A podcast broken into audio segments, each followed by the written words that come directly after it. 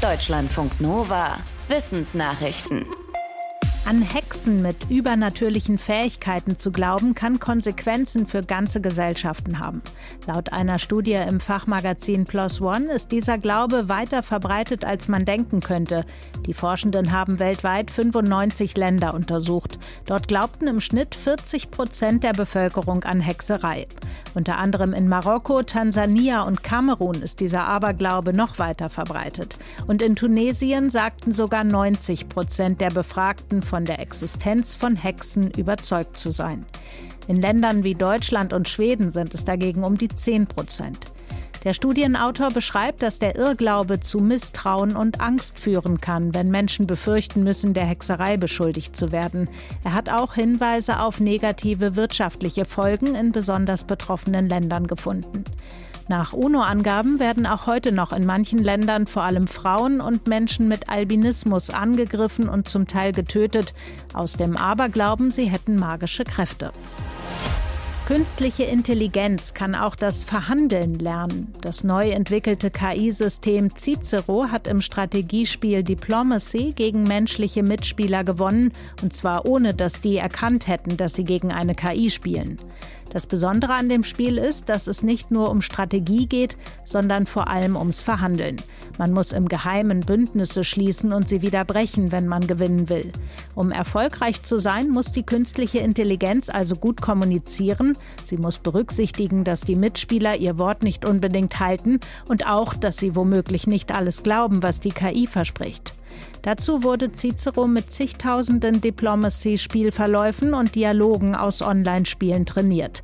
Außerdem bekam die KI Informationen zu den mutmaßlichen Absichten der Spielerinnen und Spieler. Das Ergebnis? Cicero landete nach 40 Online-Spielen gegen 82 menschliche Konkurrenten unter den Top 10 der Rangliste. Viele Pflanzen machen ihre Blüten einfach schön bunt, damit Insekten sie anfliegen und Pollen transportieren. Andere setzen auf mehr Glamour und erzeugen ein Glitzern oder Schillern, das Menschen mit bloßem Auge oft nicht wahrnehmen können, Bienen dagegen schon. Ein Forschungsteam berichtet jetzt im Fachmagazin Current Biology, dass manche Blumen eine dreidimensionale Struktur auf der Oberfläche ihrer Blütenblätter haben. Sie reflektiert bestimmte Wellenlängen des Lichts und erzeugt so den schillernden optischen Effekt. Untersucht wurde das an der Venedig-Malve, das ist eine Hibiskusart. Die Forschenden hoffen, dass ihre Erkenntnisse dabei helfen können, die Konkurrenz innerhalb der Pflanzenwelt um bestäubende Insekten besser zu verstehen. Zum Beispiel hängt in der Landwirtschaft mehr als ein Drittel der Erträge weltweit von tierischen Bestäubern ab. Wer beim Einkaufen auch an den Klimaschutz denkt, der hat im Laden die Qual der Wahl. Auf immer mehr Produkten stehen Begriffe wie CO2-neutral oder klimapositiv. Die Verbraucherorganisation Foodwatch fordert, dass solche Klimaschutzwerbung auf Lebensmitteln verboten wird.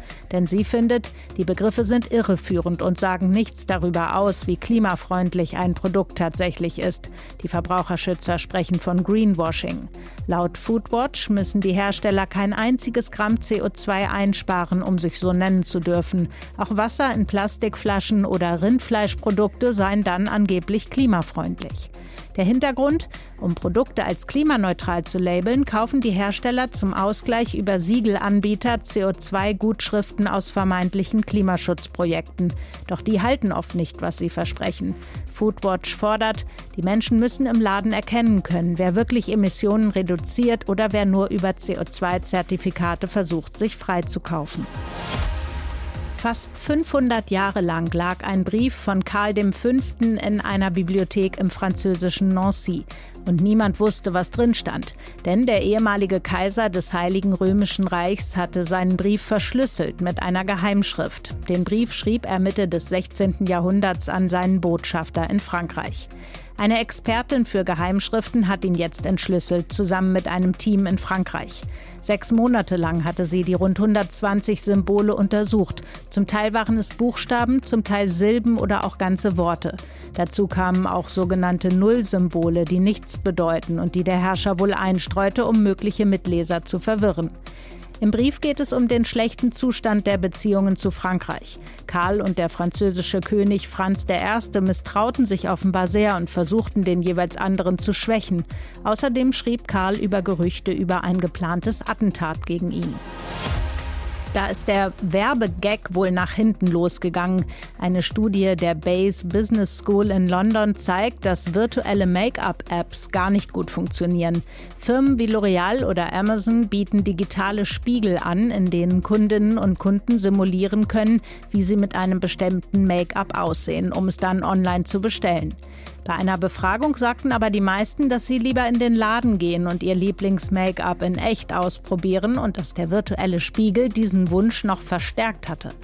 Laut der Studie hatten zwar einige Befragten Spaß, weil sie so aussehen konnten wie ihre Lieblingsstars, viele hatten aber ein starkes Gefühl der Unwirklichkeit und Inszenierung. Die meisten wollten ihre künstlich erzeugten Bilder nicht mal ihren Freundinnen oder Freunden zeigen, geschweige denn sie auf Social Media zu posten. Ein Co-Autor sagt, die Firmenmanager seien Welten entfernt von ihren Kundinnen und Kunden. Deutschlandfunk Nova